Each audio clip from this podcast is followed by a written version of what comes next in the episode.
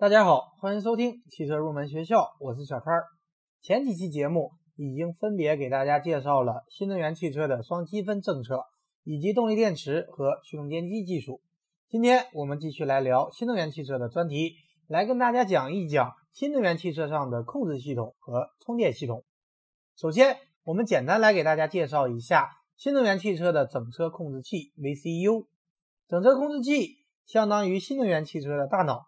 是新能源汽车当中最高级别的控制单元，也是整车控制策略的最终进行载体。对于混合动力汽车，有些主机厂称之为混合控制器或者混动控制单元 （HCU）。下面我们来说一下整车控制器的主要功能。它作为汽车指挥管理中心，主要的功能是分析传感器采集到的各种信息，并且向执行器。或者执行元件发出控制指令，根据实时测量到的驾驶员操作信息和车辆行驶信息，整车控制器经过计算和逻辑推理，向各子系统控制器发送控制指令，从而实现对整车的控制。下面我们重点来说一下新能源汽车的电机控制系统。在车辆驱动时，电机控制系统的主要作用。是把来自于动力电池的直流电转变为交流电，驱动电机运转。而当车辆减速或者制动进行能量回收时，控制系统可以使电机成为发电机进行发电，将所产生的交流电转变为直流电向动力电池充电。一般来讲，电机控制系统会接收车辆的加速踏板信号、制动踏板信号、电机转速和车速。电机的电压、电流以及冷却液温度等等，经过对这些信号的分析，完成对电机的精确控制，并且控制系统会将这些信号显示在显示屏上，方便驾驶人员随时掌握车辆的状况。另外，电机控制系统还可以对电机进行故障诊断，对故障进行储存并执行保护动作，在电机发生过电压、过电流。或者是过热时，会自动的切断主电路，保证安全。那么以上也就是电机控制系统的主要作用。下面我们来说一下电机控制系统的主要部件。电机控制系统一般包括驱动电机控制器、逆变器、DC-DC 转换器和传感器等部件。我们逐一展开来进行讲解。首先，我们来说一下驱动电机控制器。电机控制器。类似于传统内燃机汽车的发动机控制模块，它能够控制电机正向驱动、反向驱动、正转发电和反转发电，也可以控制电机的动力输出，同时对电机进行保护。它通过看系统和其他控制模块通信，接收并发送相关信号，间接的控制车上相关系统的正常运行。而在车辆制动或者减速时，电机控制器会参与制动能量回馈控制，还能够对电机自身内部故障进行检测和处理。总结来讲，驱动电机控制器就是控制动力电池系统与电机之间能量传输的装置。它一般包括外界控制信号接口、电机控制电路和驱动电路。说完了驱动电机控制器，我们再来说一下逆变器，或者也叫 DC-AC 转换器。AC 是交流电源的英文缩写，DC 是直流电源的英文缩写，所以 DC-AC 转换器就是将直流电转换为交流电的装置，来供交流电机用电。我们之前也应该听说过整流，而逆变和整流是一个互逆的过程，也就是整流器是把交流变成直流电，而逆变器是把直流变成交流电的装置。电动汽车的动力电池为直流电源。逆变器将直流电转化为交流电来供电机用电。下面我们来说 DC-DC 转换器，顾名思义，它就是直流电与直流电之间转换的装置。它可以将恒定电压的直流电转换为电压可调的直流电。DC-DC 转换器主要有三种功能，一种是直流电高压和低压之间的转换，这时 DC-DC 转换器可以把动力电池的高压直流电。转换为低压直流电，比方说十二伏或者是二十四伏，来供给低电压用电设备用电。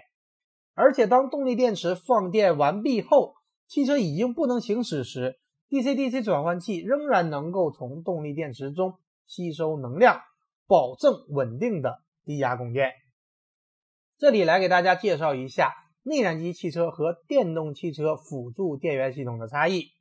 我们知道，内燃机汽车的辅助蓄电池是通过与发动机相连的交流发电机来进行充电，而电动汽车的辅助低压电源是由动力电池通过 DC-DC 转换器来进行充电，也就是将动力电池的高压电转换为低压电来供低压用电设备用电。这就是内燃机汽车和纯电动汽车辅助电源的区别。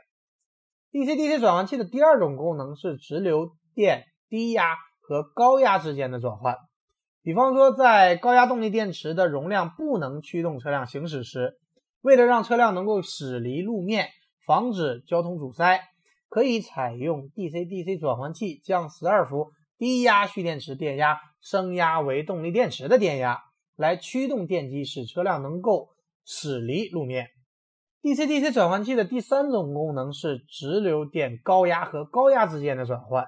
这时，转换器可以将动力电池的直流电压转换为更高电压的直流电压。比方说，像丰田普锐斯这类车型，由于动力电池的电压设置的相对低一些，因此就需要采用 DC-DC 转换器，将动力电池的直流高压转换为更高电压的直流电，再通过逆变器将直流电转换为交流电来驱动电机。以上这些部件就是电机控制系统的主要组成部件和作用。说完了电机控制系统，下面我们来说一下新能源汽车的充电系统。给纯电动汽车或者是插电式混合动力汽车充电是日常使用过程中必不可少的环节。首先，我们来说一下对于充电系统的设计要求。首先是对于安全的保证，手机充电器技术已经很成熟了，而且输出电压比较小，相对比较安全。但是对于电动汽车的动力电池充电，需要用到二百二十伏电压。电流最少八安，最大甚至十六安或者三十二安。那么漏电或者电弧对于人员和车辆潜在的威胁是巨大的。如果使用了假的充电线缆或者不符合规定的插头插座，也可能会引发电气事故。所以在新能源车辆上的充电系统都需要在设计上采用严谨的预防和防错措施。比方说，连接电网之后是否应该立即启动充电过程？再比方说。如果此时电池系统或者是配电箱、车载充电器存在故障，应该执行什么样的措施？这些问题在充电系统当中都要通过车辆与供电系统之间的通信进行实现。除了对人和车的保护，还有对动力电池的保护。过大的电压或者电流都会对电池造成伤害，因此要对输入电流进行严格的监控和限制，这就是安全性的要求。另外还要考虑使用的方便和产品成本等问题，比方说车辆上充电的插口，不同品牌之间能否做到统一，还有效率的要求，如何用尽量高的功率缩短充电时间，也是充电系统的一个关键问题。说完了设计要求，我们再来给大家介绍一下充电方式。对于充电，我们最熟悉的方式是通过线缆连接插头插座来传递电能，这种方式我们称之为接触式。这种方式技术很成熟，但是有它的局限性，也就是始终需要一个连接插头、插座、线缆，而且车辆和供电装置之间的空间距离也要足够近，因为充电线缆的长度是有限的，而且不同车辆的充电口的位置也有差异，有些车必须是车头对着充电桩，而有些车必须是车尾对着充电桩。为了解决接触式充电的局限，从而有了非接触式的充电。非接触式的充电可以分为电池感应式、磁场共鸣式和微波式。目前的主要技术以电磁感应为主，通过线圈和线圈之间的电磁传递来进行电力传送。但是无线充电技术还有很大的完善空间，主要的问题是能量损失大、效率低，以及目前还不明确的电池对于环境的辐射影响等问题。所以目前还是以实验性的应用为主。此外，还可以通过更换电池的方式进行，就像以前使用煤气罐一样，自家的罐子用完了，然后换一个满的，空的拿走，装满了再换给另一家。这种方式从技术上说是可以实现的，但是问题主要在管理和运营上。这里我们重点来介绍一下接触式充电。接触式充电可以分为车载充电和非车载充电。所谓车载充电，是利用固定安装在电动汽车上的车载充电机，将公共电网的交流电转换为车载动力电池所要求的直流电。车载充电机的作用，除了辅助交流电到直流电的转变，还会负责与车辆控制单元等部件通信，负责对充电电流进行监控和计量。比方说，直接通过插头和家庭用电的插座连接，只是交流电在车辆内部进行转换。这种充电方式适用性较广，有插座的地方就能够充电。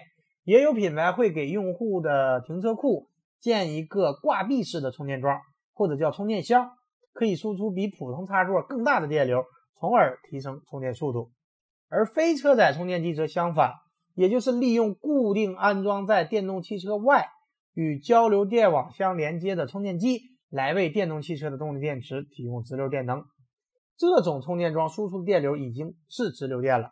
不需要再经过车载充电机。这种充电方式中，交流和直流的转换是在车辆外部进行，可以采用。更大功率的整流器，比方说，一般车载充电机输出的交流电压为二百二十伏，电流为十六安，而非车载充电机能够输出直流电流的电压为七百五十伏，电流二百五十安，所以非车载充电方式它的速度更快。而无论是车载充电机还是非车载充电机，都应该给动力电池系统安全自动的充满电，并且自动截止，充电过程不会对电池造成伤害。也不会对周围的环境和人造成伤害。